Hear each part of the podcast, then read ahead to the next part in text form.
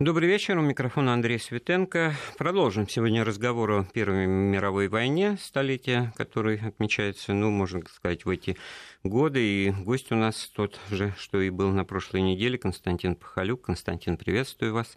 Приветствую. Ведущий специалист научного сектора Российского военно-исторического общества. Дело в том, что наши постоянные слушатели очень взыскательно просят нас, и в прошлом эфире это звучало, так сказать, детально обсуждать проблему, а э, период Первой мировой войны, он многообразен, в нем масса аспектов, и вот так как-то в, в прошлом разговоре он всплыл национальный вопрос, мы его не стали э, трогать, потому что это отдельная большая, щепетильная, сложная, э, очень трепетная тема, и сегодня попробуем это сделать с вашим, уважаемый слушатель, участием. Наш телефон 232 15 59, код Москвы 495 а смс-сообщение присылайте нам на номер 5533 с заголовком «Вести» в любой транскрипции.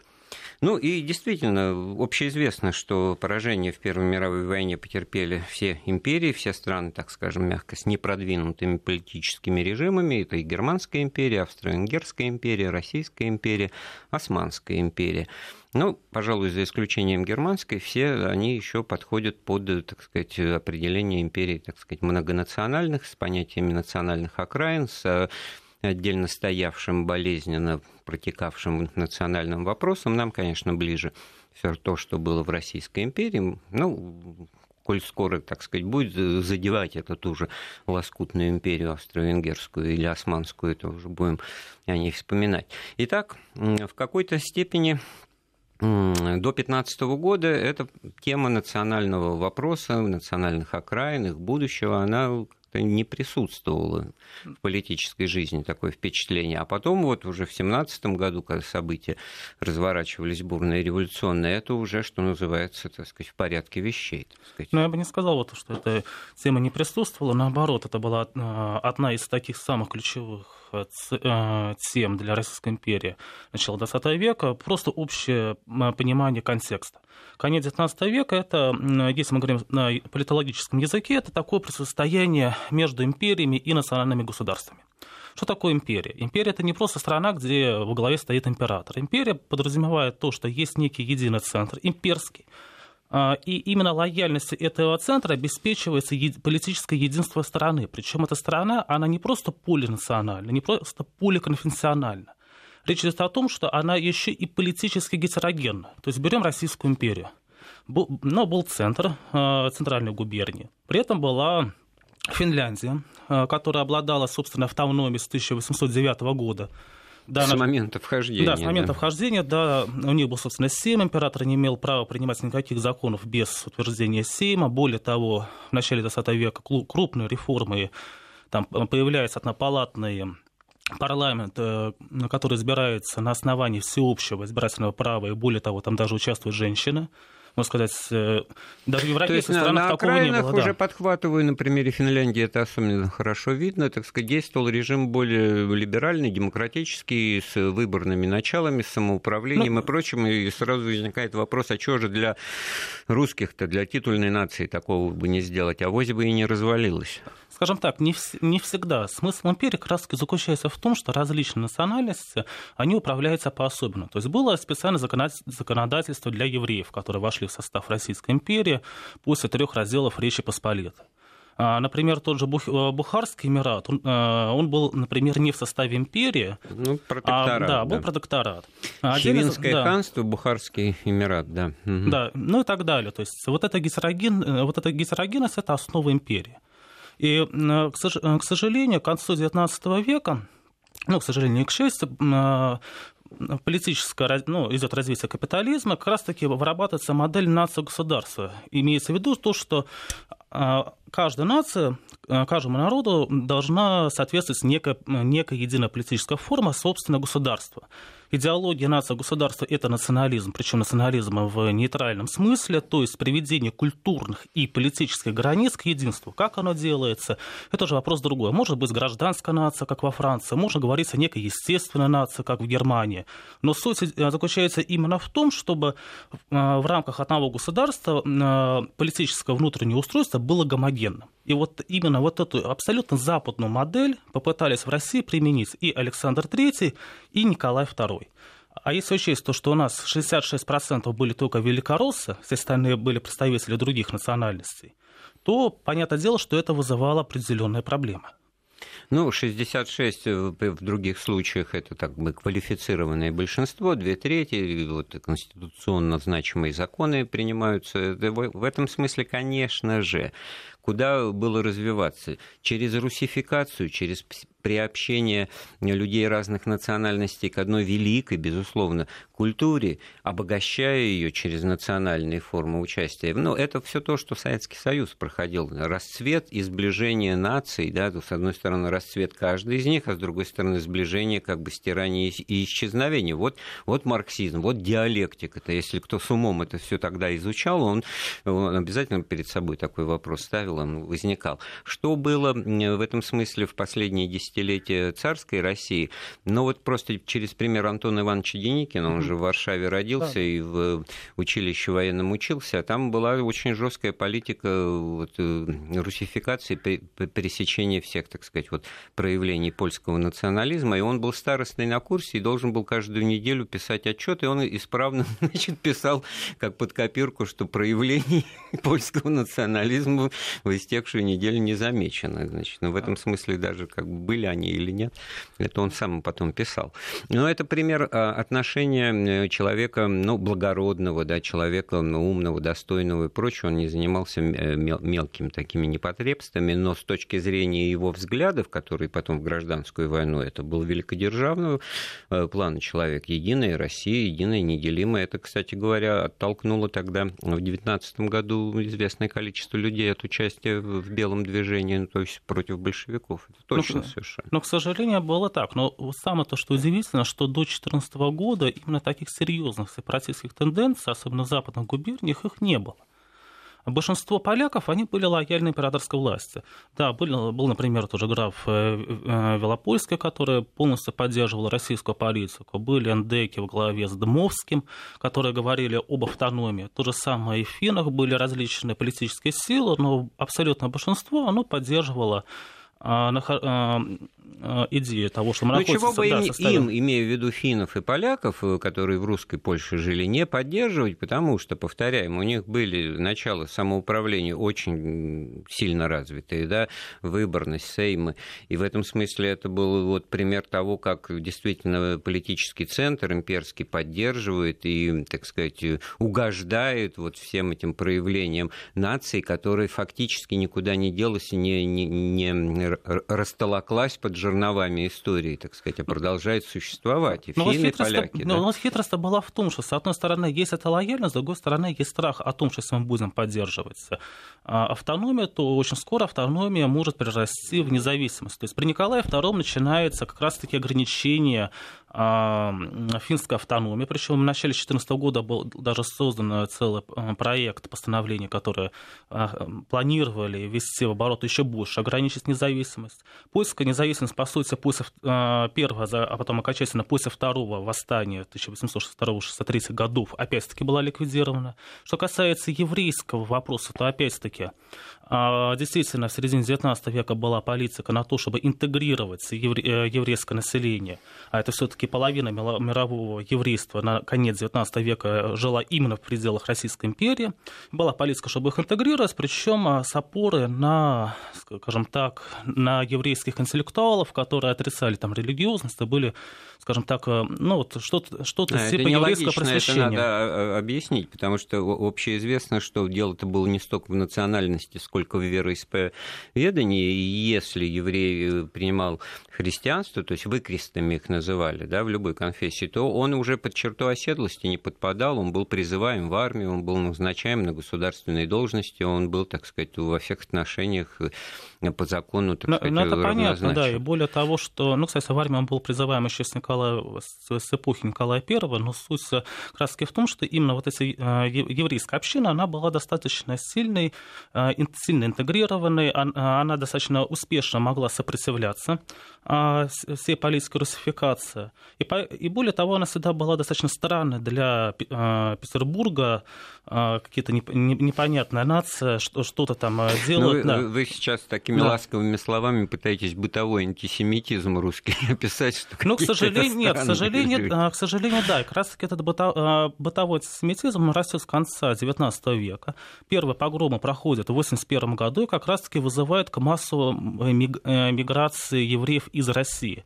А, к 2014 году из России мигрировало порядка двух миллионов человек. Причем все равно, даже несмотря на эту миграцию, э, половина мирового еврейского населения жила ну, тут империи. надо еще да. общий тренд мировой современный, или такое модное словечко. В начале 20 века из Европы иммиграция в Соединенные Штаты была набирала сил, тем более пароходы соответствующие да, да. появлялись и уезжали не только потому, что было здесь совсем не в моготу, но это было просто, так сказать, альтернатива, и действительно до революции ну и жители Беларуси, Украины, это, в общем-то, известно. Так сказать. Откуда в Канаде столько украинцев? Ну, да? Вот Нет, кстати, вот более, более того, э, многие националисты поддерживали подобную миграцию, говорили о том, что мы даже за создание еврейского государства, мы даже поможем за счет э, э, русских денег туда переселить всех Насколько действительно вот в реалиях войны, боевых действий, во всех этих проблемах, которые мы вот другими случаями подробно обсуждаем, сам по себе вот еврейский вопрос вопросы, это, это вообще как вот Уильф и Петрова, там евреи есть, а вопроса нет, так не бывает, да, он э, обстоял вот на, на уровне 14-15 годов. На уровне 14-15 года проблема заключалась в следующем. Основные боевые действия первый год войны велись на западных окраинах. А русская армия, скажем так, вела их не всегда успешно. Отсюда возникает вопрос о том, почему. И идет поиск шпионов. Поскольку евреи так были одной из таких наиболее притесненных групп в империи, то большинство представителей русского командования считало о том, что любой еврей, тем более еще и немец, он потенциально шпион. Начинается некая шпиономания. Более того, в 2014-2015 году э, принимаются э, различные военные постановления, согласно которым э, несколько сотен тысяч еврейских жителей они были выселены на территорию Центральной России, подальше от фронтовой полосы. Более того, в ходе отступления, опять-таки, очень многие бежали, и появляется вот эта проблема беженцев.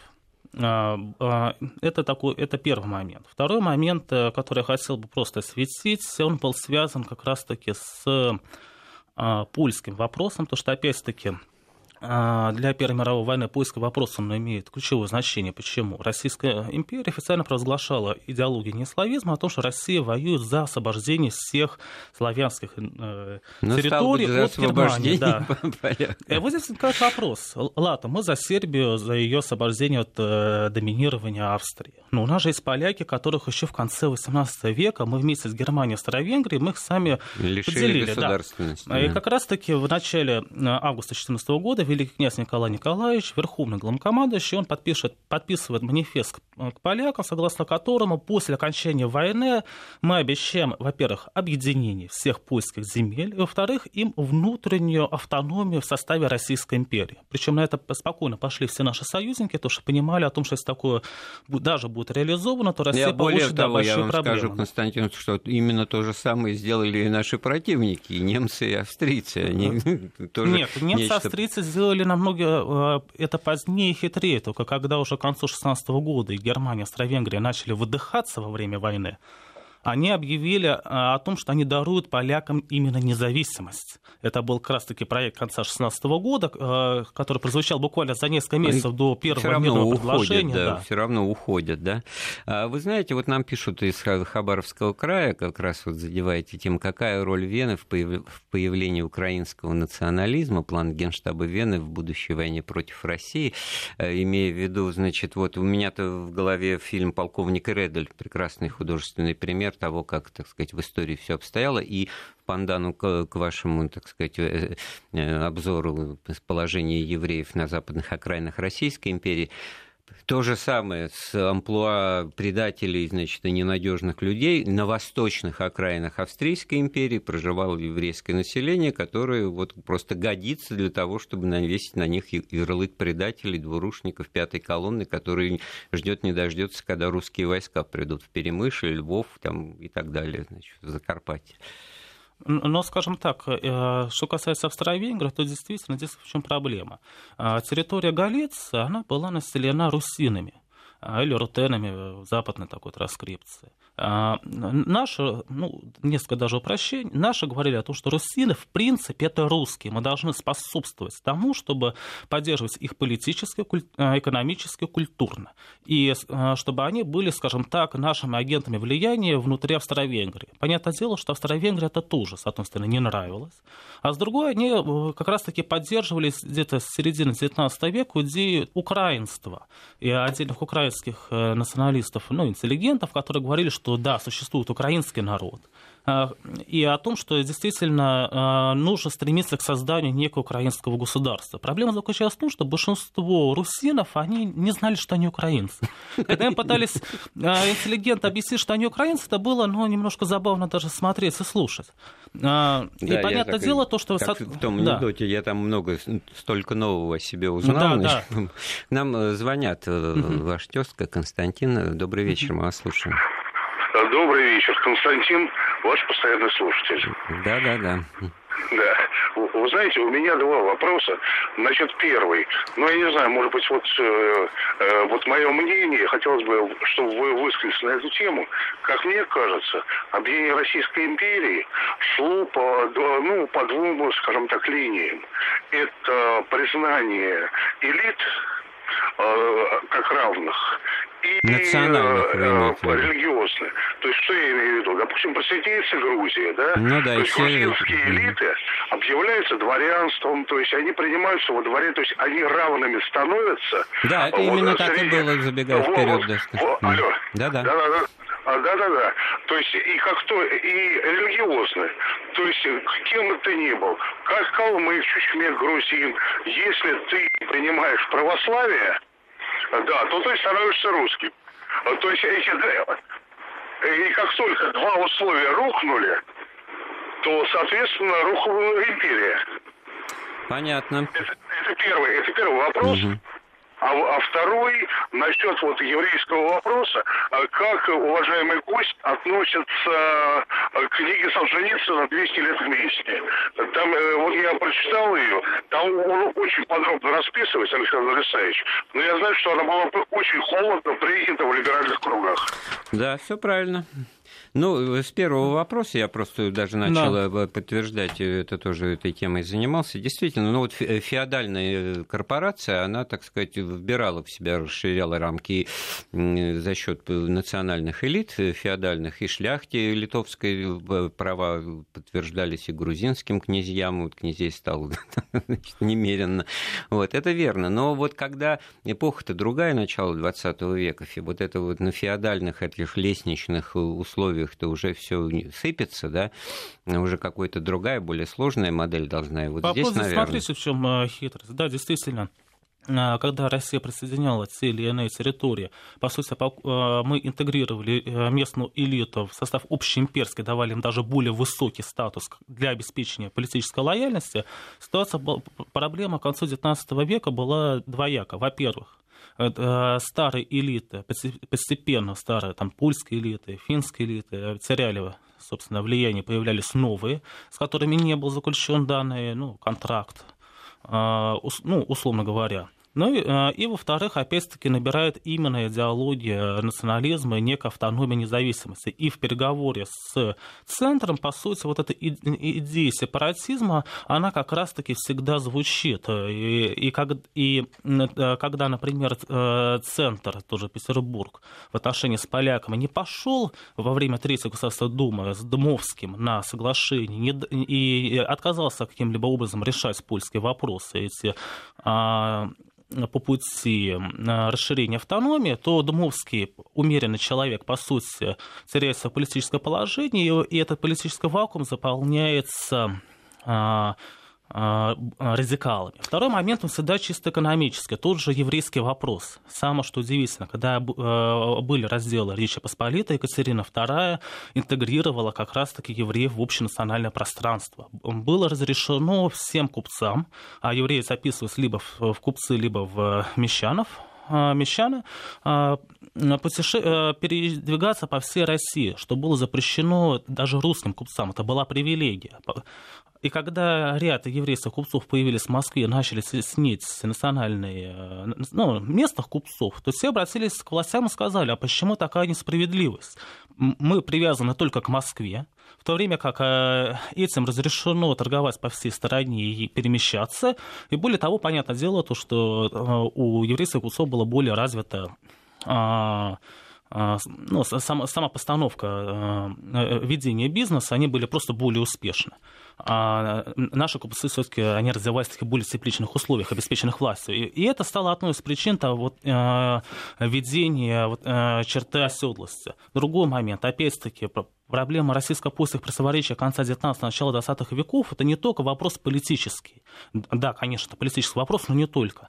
В 80-90-е годы происходит крупное противостояние между Москвой и Лодзью, двумя крупными промышленными центрами. То, что Лодзь действительно начала развиваться в 80-90-е годы, и э, товары, которые там производились, э, они отправлялись в Россию, дети снили э, товары других отечественных производителей, а уже российские производители говорили, говорили о том, что вот поляки как э, мешают развитию нашей национальной промышленности. И идея национализма как раз-таки а, активизируется, актуализируется в рамках экономического противостояния, экономической борьбы.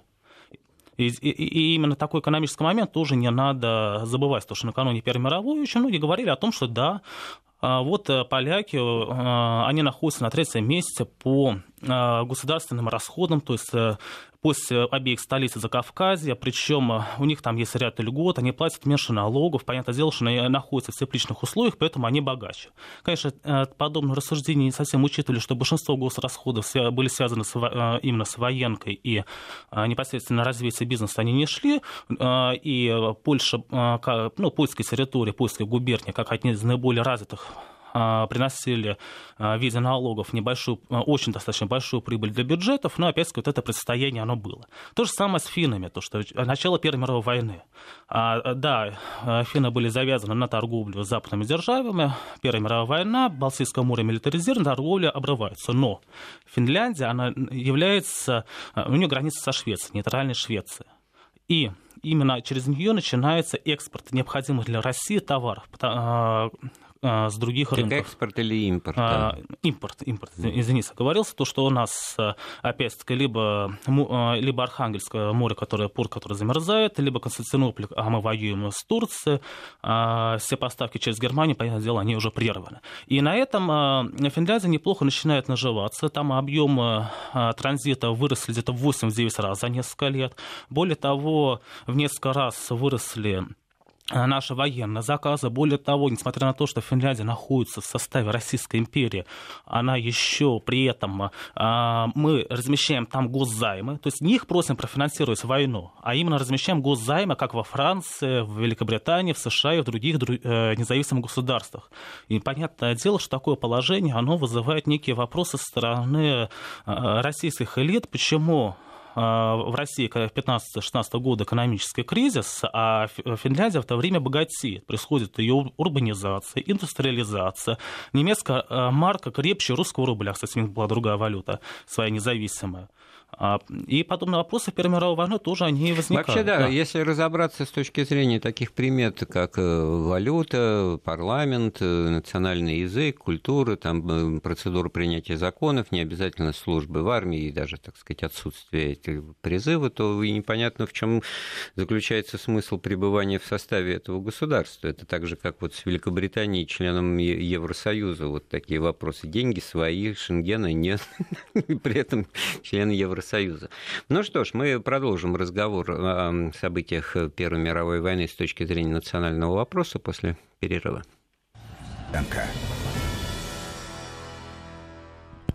Да, вместе с нашим гостем, историком Константином Бахалюком, мы сегодня обсуждаем такой вопрос, как национальный. Национальный вопрос в годы Первой мировой войны, чем он заключался и как обстоял в Российской империи. Выясняется вот из того, что мы успели обговорить, что общем-то, достаточно вольготно, с большими послаблениями привилегиями, так сказать, представители национальных меньшинств, обитавшие на западных окраинах империи, так слово даже окраина не подходит, э, в Финляндии, в Польше, в зоне так, черты оседлости, где еврейское население преобладало, э, как раз состояло и в этом вот парадоксальность ситуации, да, потому что, в общем-то, так сказать, элемент э, пятой колонны, этот контингент для себя, то есть для царя, для самодержавия представлял как раз и, в общем-то, ни для кого не секрет, что, так сказать, ресурсы революционные во многом, так сказать, зиждились на представителях национальных меньшинств. Там, ну, даже я бы сказал... Одно бы... политбюро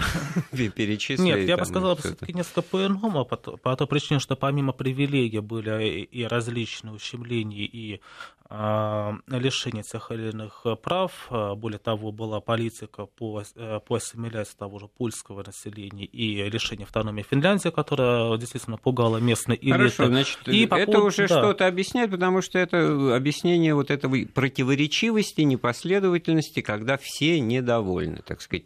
И гайки не до конца закручиваются, или наоборот не до конца раскручиваются. Ну, скажем так, да, и Первая мировая война, а, вот чем она удивительна и чем она примечательна, замечательно а, как раз-таки тем, что когда Россия вступила в нее, а, становится большой вопрос, каким образом мобилизовать население. То есть это война массовая. Все-таки у нас было мобилизовано 15,5 ну, миллионов иде- человек. Идеологические да. основания, да. да потому что... и, и поэтому происходит мобилизация общественности и национальности, когда различные общественные организации заключают с правительством, э, условно говоря, общественный договор о том, что мы поддерживаем ведение войны, но потом после того, как мы достигнем победы, мы хотим решения наших вопросов.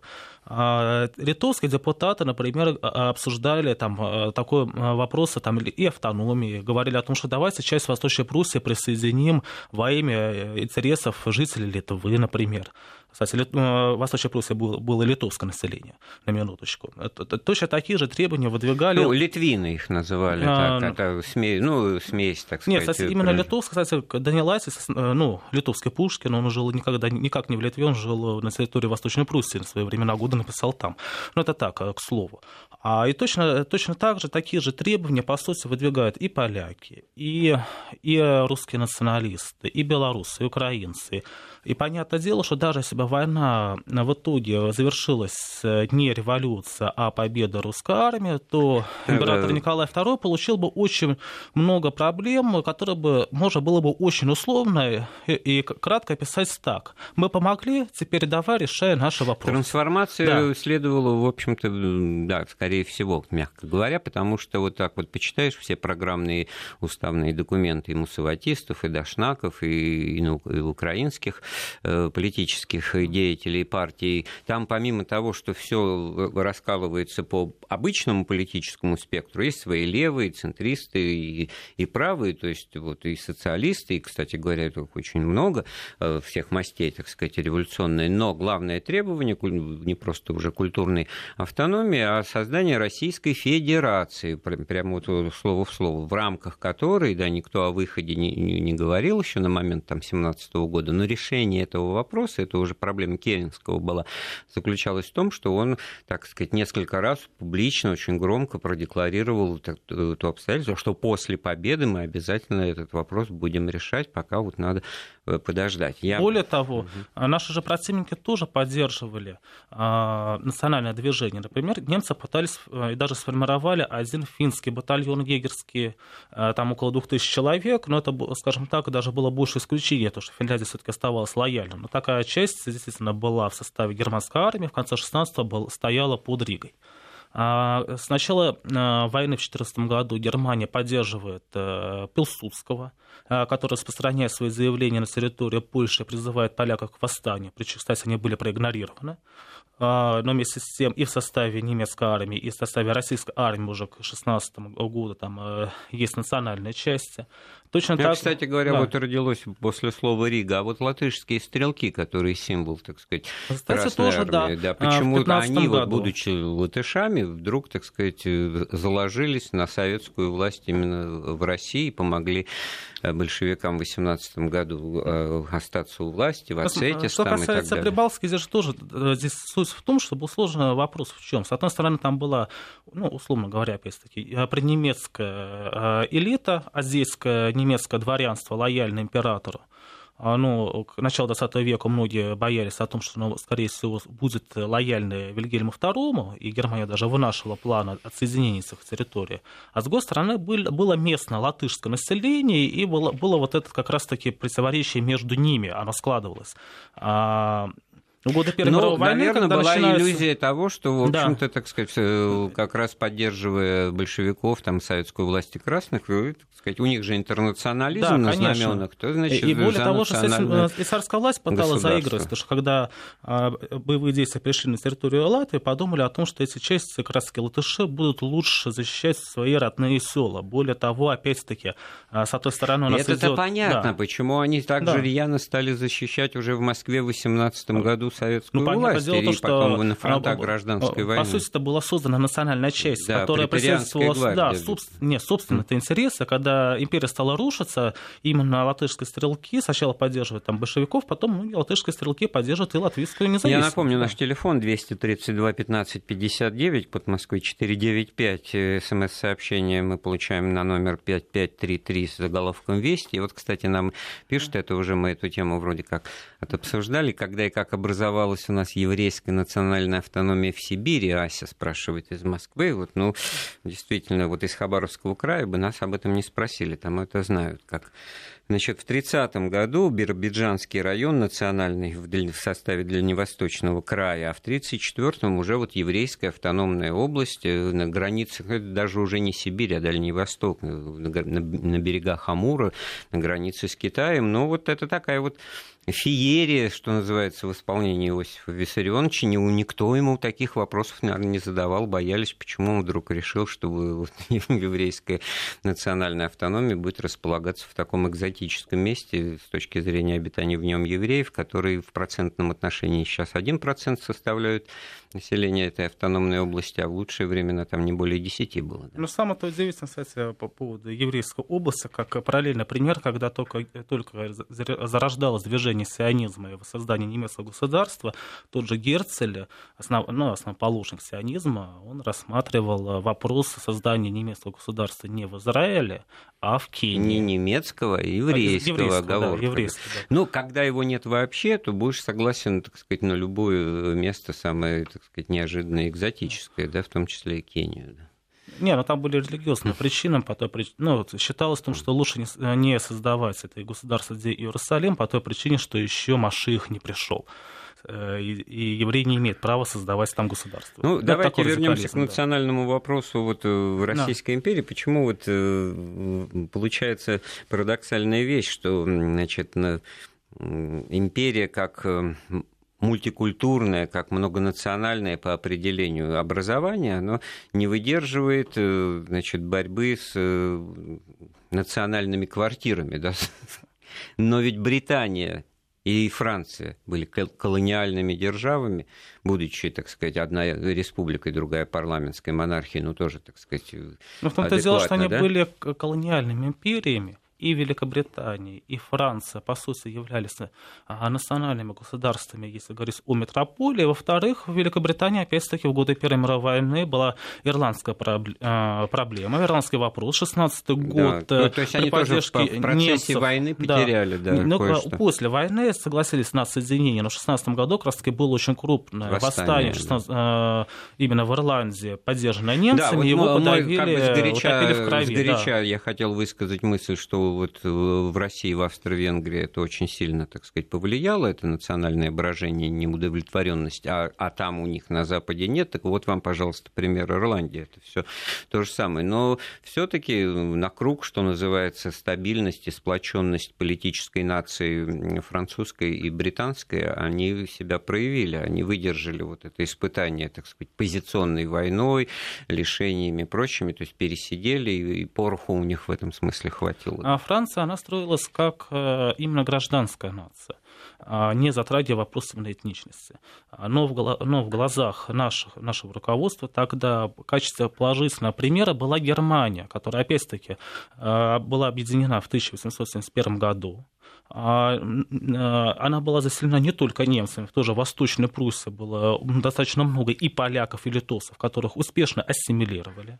Более того, национальные различия ну, были и в Центральной Германии, э, ну, знаменитые тот же, э, те же противоречия, нелюбовь прусаков и баварцев. И, кстати, в германской армии даже в 17 году некие баварцы говорили, что это война прусская, и мы по большому счету воевать за прусаков не хотим. То есть до конца немецкая нация также не была создана, раз такие э, слова ну, появляются. Там да. был немножко другой, в отличие от а. образования русского централизованного государства, процесс. Он не, не, не то, что совсем бескромный проходил и при общем согласии, но все-таки как-то, так сказать, разные центры притяжения, это и сейчас еще ощущается, и, в общем-то, самодостаточность какая-то, федеративное это устройство федеральное, и наличие как бы э, собственного пространства для решения местных проблем и как бы федеральный уровень. Ну, то есть в классическом э, варианте Федеративная Республика Германия, мы ее сейчас так редко называем, именно полным ее определением, пользуясь словом Германия, но вот это нельзя тоже забывать, это пример показательный. Ну что ж, мы сейчас сделаем опять паузу в нашем разговоре. Я напомню, наш телефон 232 15 59, код Москвы 495. Мы ждем ваших вопросов. Да, вопросы истории можно задавать по телефону 232 15 59, код Москвы 495. Мы с историком Константином Пахулюком обсуждаем национальные вопросы годы Первой мировой войны. Финский, польский, еврейский обсудили, а еще был немецкий вопрос. Он как бы обоюдоострый, он и для Германии обстоял, так сказать, имея в виду, что там не все были немцы, да, а в Российской империи немцы составляли очень такую заметную часть населения, причем так вертикаль всю пронизывая. Там и крестьянствовали, фермерствовали в Повол, немцы по Волжье уже были, и что называется, бюргеры, купцы. Ну, та же самая Прибалтика, когда была куплена политическая лояльность прибалтийских немцев. С другой стороны, конечно, в конце 19 века, опять-таки, именно наш генштаб начинает опасаться немецких колонистов и в северо-западном крае, и в юго-западном крае, думая о том, что в случае войны против Германии как раз-таки они составят ту самую пресловутую пятую колонну, которую все тогда боялись. Угу. И более того, нужно понимать... В результате наступления в Восточную Пруссию проводит генерал по фамилии Рененкамп. А, да? который, который из э, как раз-таки прибалтийского дворянства, который абсолютно русский и верен э, Так в том-то и дело, не по фамилии ж судить, да. о преданности, а, ты мой. А в общем хитрость о том, что для того, чтобы судить не по фамилии, должна формироваться, по крайней мере, гражданская нация. Нужно, по крайней мере, понимать о том, что вне зависимости от вашего рождения человек становится русским, когда интегрируется в определенную культуру. А ну, в то это, время... Тот же Сталин говорил, я человек русской культуры, да. был абсолютно искренен, да, вот когда Но... ему Сулико там спели на 70-летие, он говорит, вы хотели нам угодить, а нам угодить невозможно. Но с другой стороны, опять-таки, в начале 20 века в России доминирует другое представление о нации. А нация как то, что связано с кровью, а нация воспринимается в биологических категориях, а, а потому при таком понимании э, немецкое да. происхождение, да. немецкая фамилия – это уже повод задуматься о том, что у человека немецкая кровь, а, следовательно, он предатель, следовательно, вот, если а он не предатель на сейчас, 15 да. год, дела на фронте идут, ну так себе получается, а, а вот ну, тут не то, что не так себя ужасно, сказать, да, да уже, так сказать, а более того, когда и так... какие последствия от а, этого? Более того, последствия, понятное дело, что большинство населения начинает искать предателей в верхах, то что там немецкая фамилия, это раз. Во-вторых, а, большое раздражение вызывает и Прибалтика, и Финляндия, где на улицах вдруг говорят по-немецки немецкой вывески, и возникает вопрос, а вдруг они тоже с немцами? Ну и, кстати, англичане, а, э, британская монаршая фамилия, они фамилию сменили, они Винзорами стали во время войны. Ну, у, у нас, нас э, Петербург переименов... стал Петроградом, да, это тоже показатель. Ну, кстати, кстати. Штюрмер э, тоже сменил фамилии, стал, по-моему, Десятковским, если я не ошибаюсь, взял фамилию Паниным, да.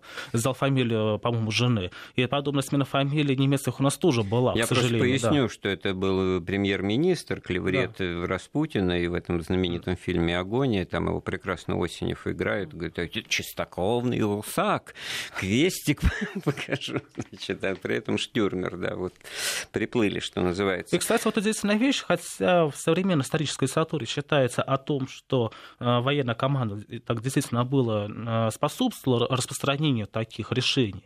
К сожалению, ну, к счастью, далеко не все так считали. Недавно нашел документ, в котором одного казака отдали под суд э, в августе 2014 года за, распространение тех слухов, которые распространялись в нашей армии повсеместно. Казак говорил о том, что мой начальник дивизии немец, он специально гробит дивизию, он специально ведет бои так, чтобы всех нас э, положить. На самом деле тайно сочувствует э, противнику. Более того, для того, чтобы понимать, э, насколько ужасен этот национализм, и 10-я армия Восточной Пруссии, командующий армией Северс, начальник штаба генерал Будберг, доктор Кравков, который был в санитарном отделе армии, вспоминал, что в их отсутствие вот этих двух высокопоставленных военных лиц весь штаб говорил о том, что немцы предатели, и, скорее всего, и наш командующий начальник штаба, скорее всего, тоже предатели. То, что они немцы. И как так получается, что немцы ведут войну против Германии еще на территории Восточной Пруссии? Наверняка тоже как-то замешано. И такие настроения были именно даже в штабе армии. Ближайшие помощники так думали о своем э, ближайшем начальнике. Ситуация Я вспомнил тоже, это как бы на уровне байки разговор, когда вот Александр Третий, ну, отец последнего императора, значит, э, который как раз имеет амплуа, ну, русофила и патриота, и православного, и так далее, и так далее, значит, но при этом обходя как-то строй военный генералов э, выше, высшего уровня, значит, и выслушивая их представления каждый, ну, произносил свою фамилию. Значит, фамилия была вот из разряда Вудберг, Гольдбах, Рененкамп. Только 12-й по счету вышел генерал-майор Попов. Ну, наконец-то, ответил император.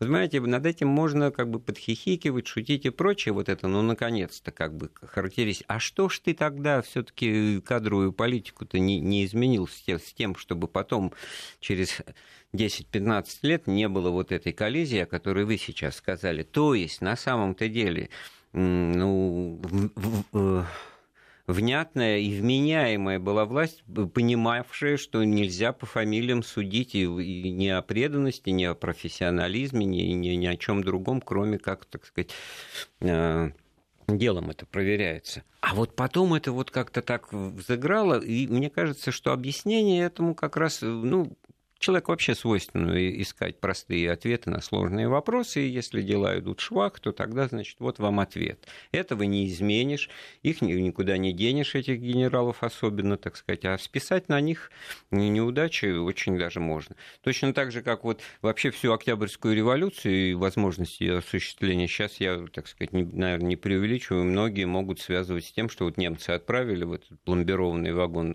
через ту же Финляндию, да, через нейтральную Швецию, о чем мы тоже говорили сегодня. И вот вам, пожалуйста, дедушка Ленин, Ильич на броневике, и вот разброд и шатание в стане противника немцы, так сказать, потирают руки. Да? А, а если бы этого не было, у нас бы революции не было. Вот так тоже же нельзя рассуждать. Ну, это конечно, конечно. Э, более того, тоже немецкий вопрос он был очень тесно связан с экономическим, когда, по сути, в 15-16 годы начинается перераспределение немецкой собственности. А, может, не самый лучший пример, но опять-таки тот же геноцид армян в Турции в 15 году параллельно, он опять-таки был связан, а, с попыткой Магдатурк э, э, создать единую турецкую нацию, б, как раз-таки со страхом, будто бы армяне, они за Россию не такие сепаратисты, и вообще да, классический пример да. наличия вот как бы пятой да, колонны да, в глазах хотя, титульной да, нации, это армяне по, в Османской да, империи. Хотя по данным э, историков в турецкой армии дезертировали не только армяне, но и турки. Говорится о том, что армяне были больше бежали, нельзя. И в-третьих, опять-таки, геноцид был тогда, э, ну, сопровождался, опять-таки, переделом собственности в пользу турок. А, и, и здесь э, к сожалению или к счастью, мы везде, во всех этих национальных вопросах мы находим не только политику, но и экономику. Да, действительно, вот в этом смысле, что мы перечислили из национальных вопросов, финский, польский, еврейский и немецкий применительно к Российской империи. Других, как бы, так сказать, заметных э, проблем не было. Ну, была, э, там, поговорили про китайскую угрозу, кстати, в той же Финляндии, когда э, в 15-16 годы начали э, завозить китайскую рабочую силу, и появились страхи, что вот китайцы, они а такие вы об этом варвары. подробнее что-то... Ну, нет, действительно, было такое, то, что когда в Первую мировую войну много мужчин призвано в армию, появилась нехватка рабочих, рабочей вот силы. Вот откуда этот булгаковский-то персонаж, пулеметчик-то, который косит там, значит, в, в переносном смысле, ну, или в прямом из пулемета Белогвардии, Белую гвардию, значит, в составе ЧОНа особого отряда, значит, э, и это вот э, ходи, ходи их называли, да, тогда, значит, вот эта трудовая миграция, э, явление, ну, ну, актуальная, трепетная тоже тема, спустя сто лет, получается, значит, из отсталого тогда, переживавшего абсолютно, так сказать, безвремени Китая, не то шполу, а просто феодального, да, энное количество Э, китайцев э, становятся участниками активными значит, событий и революции гражданской войны э, в России. Да, да, да. Более того, можно вспомнить про тот же украинский вопрос, когда Австро-Венгрия поддерживала создание украинских национальных частей, те же самые сечевые стрельцы. Иногда даже в Восточной коалиции это не очень было распространено, но все же как факт было нападение украинских националистов тылу русских войск. Подобная партизанщина. А, причем а, после э, февраля 2017 года уже наше, наше командование озаботилось созданием украинских и белорусских частей. Кстати, многими любимый генерал Корнилов. Занимался да. этим вместе со Скоропадским, да, действительно формированием э, кадровым обеспечением русской армии, значит, офицерами национального, так сказать, происхождения. Украинизация российской армии то есть на Юго-Западном фронте. Очень интересная да, тема, кстати... что потом открыло и тому же Скоропадскому путь э, к власти вот с провозглашением да. украинской Организация русских военнопленных занимались и а, немцы, специально в лагерях распространялась антироссийская, антинациональная литература, в том числе и проукраинская, и, э, и тем солдатам, которые называли себя украинцами, а, им давали ну, да, с одной стороны, у них были в Австро-Венгрии были лагеря для интернированных лиц, значит, которые симпатизировали Москве, так сказать, московский. А тот же Талергов, да. концентрационный лагерь, который уничтожил, по сути, русинскую интеллигенцию, а, созданную в 15 году. Это потому, что да. очень все гораздо сложнее, чем дважды два было, и действительно интеллектуальные слои вот, э, э, западноукраинского, так немножко сложно это формулирую, общества э, во время войны симпатизировали России и, называли, так сказать, считались промосковски настроенными, москалями там, и так далее. В общем, он абсолютно, так сказать, все зеркально повернулось. Спустя другие войны, о которых мы тоже всяко поговорим. Сейчас наш разговор подходит к концу. Так поглядел мельком на, на часы, а времени-то нет вовсе. У нас в гостях был историк, специалист военно-исторического общества, ведущий специалист в области э, Первой мировой войны Константин Пахалюк. Эфир программы подготовил Андрей Светенко. Всего доброго, слушайте Вести ФМ.